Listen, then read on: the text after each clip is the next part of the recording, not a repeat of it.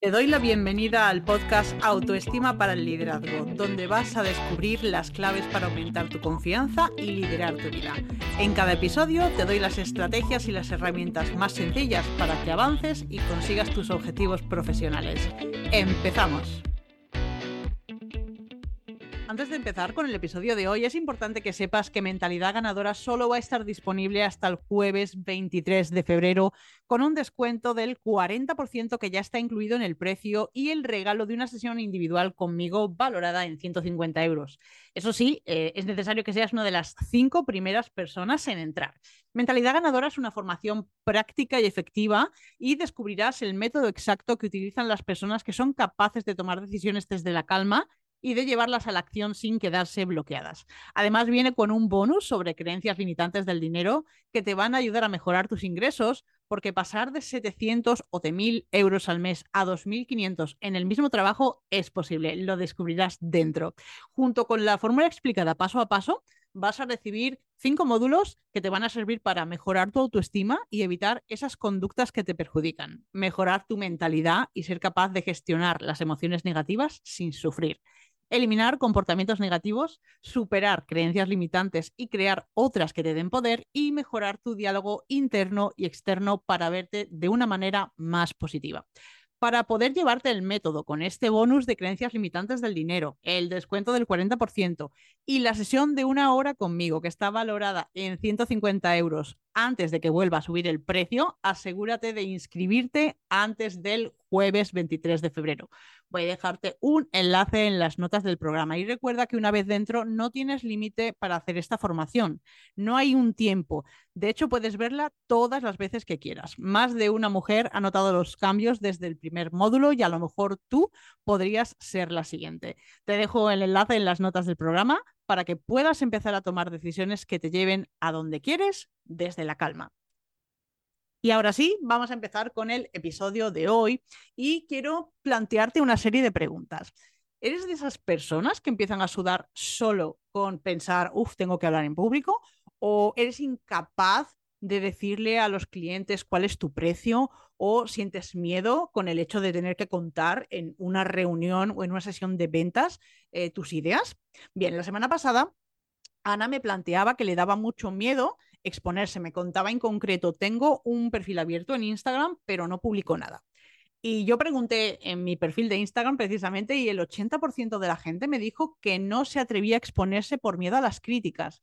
El 50% me dijo que solo lo compartían si eran con personas muy conocidas de confianza y el 20% nunca compartían eh, bueno, pues sus ideas por miedo a ser criticadas. El síndrome del impostor sabes que es el responsable de que sientas que eres incapaz de compartir lo que piensas y por eso voy a hablarte hoy de este tema. Pero antes de empezar, recuerda que en estivalibilba.com tienes bueno, pues un kit gratuito de autoestima en el que te incluyo una clase de 30 minutos que se llama Cómo conseguir tus objetivos profesionales aunque sientas que no eres suficiente, un libro de ejercicios para que seas capaz de mejorar tus resultados y un audio en el que te cuento cuáles son los principales errores que cometes eh, al hacer esos ejercicios y sobre todo cómo puedes evitarlo. Vamos a hablar ya del tema de hoy, de, eh, bueno, pues ese miedo a exponerme a las críticas de los demás y, eh, como te cuento, está vinculado al síndrome de impostor, que es esa diferencia que hay entre la persona que tú crees que eres y la que crees que deberías de ser para conseguir los resultados profesionales que estás persiguiendo. Entonces, el pensamiento es, yo no soy suficientemente buena. Por eso, si quieres lanzar, por ejemplo, un negocio, ¿cómo vas a conseguirlo si piensas así? Esto es lo que sucede. Piensa que la gente solamente te puede comprar si sabe que lo que vendes existe. Entonces, en un estudio que se hizo en el Reino Unido por parte de NatWest Bank, eh, se llegó a la conclusión de que el 60% de las mujeres que querían lanzar un negocio nunca lo hacían. Por eso, superar el síndrome del impostor es el mayor factor de éxito si es que eres una emprendedora. ¿En qué se concreta ese síndrome del impostor? Bueno, pues con relación a la exposición ante los demás y el miedo a las críticas, hay un miedo al rechazo. Em, tienes una serie de pensamientos y una serie de creencias limitantes que te llevan a pensar que si dices algo a los demás no les va a gustar. Y bueno, pues se van a alejar de ti porque van a sentirse ofendidos o porque a lo mejor tus ideas no les gusten. Pero em, en realidad En este caso, tienes que tener en cuenta que eh, la Universidad de Michigan descubrió que el rechazo social es, es auténtico. Es decir, cuando a ti te dicen algo negativo, tú lo experimentas como si te estuvieran dando un puñetazo, porque tu cuerpo está segregando las mismas sustancias físicas eh, que cuando recibes ese golpe. Entonces, el rechazo te duele tanto como si te hubieran dado ese puñetazo. Es un sentimiento que es real. Entonces, el problema es que tienes unos sentimientos, unos pensamientos, unas formas de pensar a nivel interno, pero tienes otros diferentes a nivel externo. Y claro, esto, que evidentemente es una forma que tiene tu cerebro de protegerte del miedo, hace que genere frustración e infelicidad porque además, aunque lo utilizas como para sentirte arropada, al final no consigues tu objetivo de acercarte a los demás. En segundo lugar, el síndrome del impostor puede hacer que creas que tus ideas no valen mucho. Claro, em, por ejemplo, una de mis clientas tiene una frase que me la repite mucho, afortunadamente después de trabajar juntas eh, cada vez le sale menos y es, esto que te voy a decir es una tontería. Claro, ella está pensando, yo no soy inteligente o incluso soy tonta. Entonces, si analizamos eh, su caso, em, ¿cuántas veces la han criticado? Bueno, pues salió a la luz que, bueno, pues cuando ella era pequeña, hubo una profesora que criticó duramente sus talentos, porque ella se había presentado a un concurso, había hecho un dibujo, había hecho una poesía y la había hecho en media hora.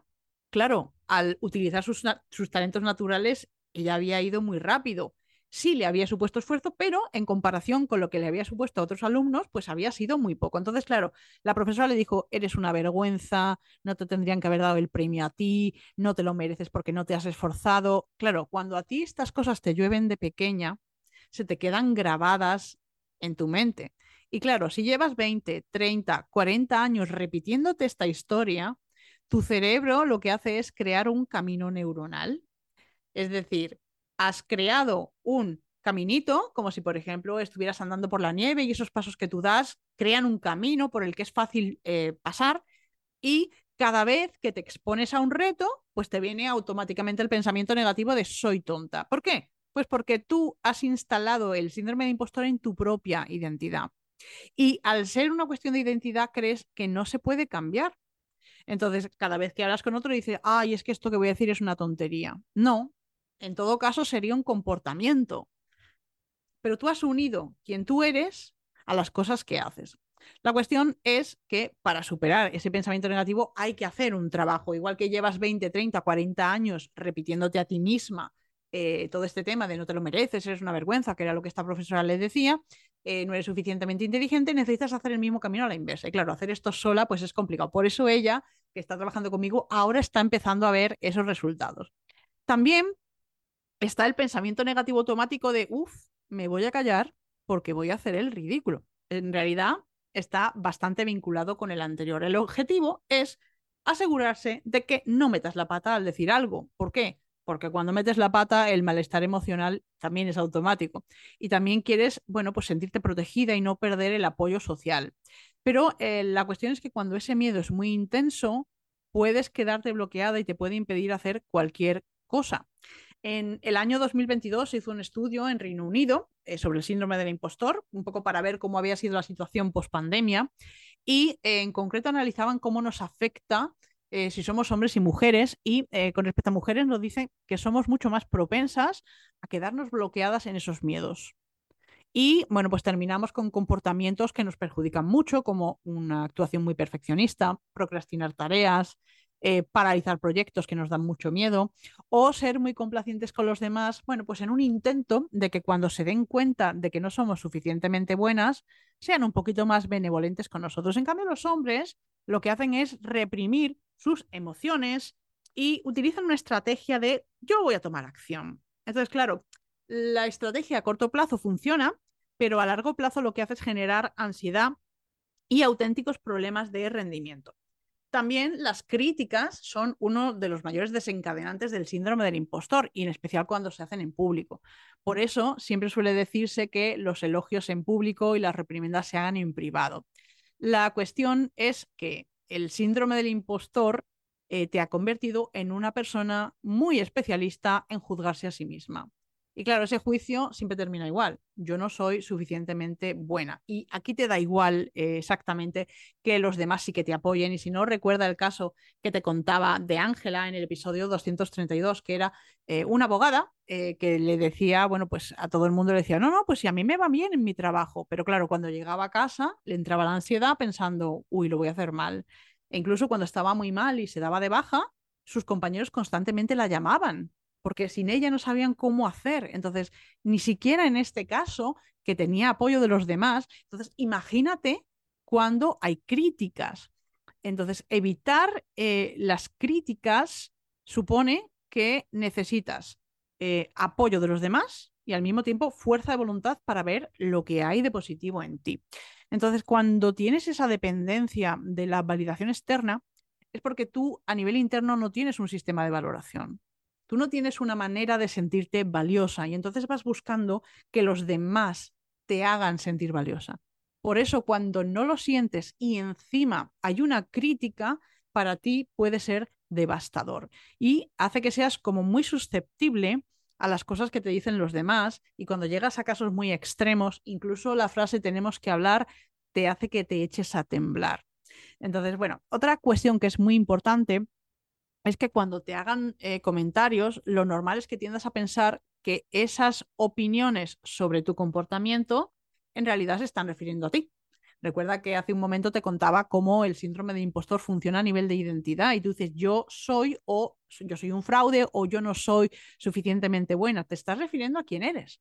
No estás teniendo en cuenta que lo que te ha salido mal es una actuación. O sea, pues imagínate, pues has entregado un proyecto y te has equivocado. A mí me pasaba, por ejemplo, cuando yo estaba trabajando por cuenta ajena, que cuando tenía una situación emocional muy intensa mm, de algo que me estaba pasando que era grave, pues yo cometía errores. Y mandaba el email y, me daba muchísima rabia, me acuerdo, porque mandaba el email y justo después decía, lo miro y digo, ay, que me he equivocado. Y, y, me sentía muy estúpida porque decía, ¿por qué no lo he mirado antes? Bueno, pues porque no estoy en condiciones emocionales de hacer las cosas bien. Me he equivocado, pero la cuestión es que no es un yo soy una inútil, yo soy una torpe, yo todo lo hago mal. No, es que la persona que se estaba viendo sometida a una excesiva presión emocional había cometido un error. Es una cuestión estrictamente de comportamiento. Entonces también em, es posible que, eh, bueno, pues te estés volviendo como loca y el síndrome de impostor aparezca unas veces sí, otras veces no.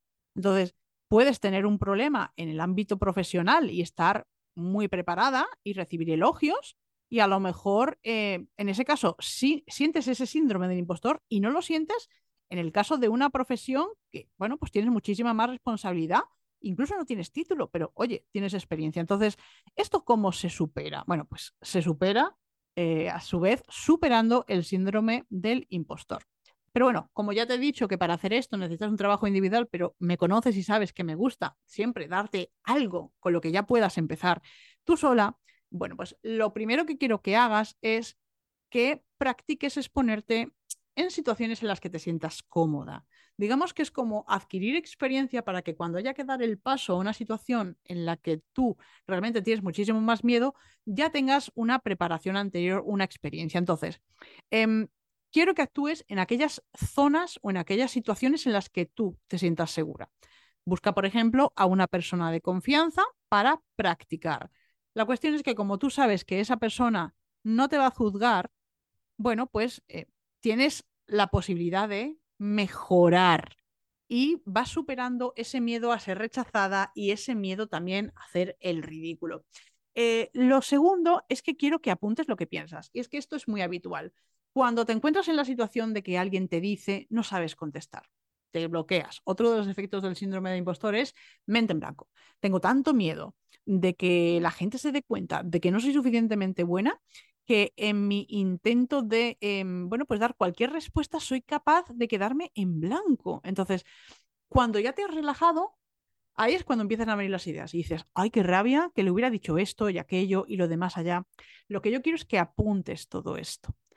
¿Por qué? Porque cuando tienes esa situación, probablemente se va a dar una similar y todo esto que has estado pensando te sirve. Entonces, vas a tener una libreta con un montón de ideas. Y vas a tener la posibilidad de hacer un pequeño esquema. Es un poco como si volvieras al cole, pero tú sabes que cuando eh, interiorizas ciertas cosas, luego en el momento que las necesitas salen. Entonces, ¿por qué te digo que lo pienses y que es interesante que anotes todas esas ideas y que te hagas incluso un pequeño esquema? Porque tú sabes que cuantos más sentidos utilizas, más eh, fuerte es la interiorización de la información. Entonces, si simplemente lo piensas, ya sabes que se te olvida te ha pasado más veces, pero cuando lo escribes, lo estás viendo, estás usando la visión, también lo estás oyendo porque en tu mente lo estás leyendo y además estás utilizando el tacto. Entonces, cuantos más sentidos utilices, más fácil es interiorizar. Y lo tercero es lo fundamental, trabajar tu autoestima. Recuerda que para eso tienes mentalidad ganadora, porque tú sabes que este es el problema y que sabes además que no solo te afecta a la hora de decir lo que quieres expresar, pues por ejemplo, imagínate, eh, si trabajas por cuenta ajena, estás en una reunión, uy, yo sé la respuesta, pero yo me callo, yo me callo porque qué miedo a ver si me van a criticar, a ver si voy a quedar en ridículo o, por ejemplo, cuando estás en una reunión con un cliente, si tienes un negocio y le tienes que decir el precio, uy, qué vergüenza, va a pensar que no tengo ni idea y encima tengo la cara de pedirle ese dinero. Entonces, tú sabes que la autoestima es algo que te está afectando no solo a nivel personal, sino también a nivel profesional. Así que ya sabes, apúntate a mentalidad ganadora antes del jueves 23. Y esto es todo por hoy. Nos escuchamos el próximo martes. Hasta luego.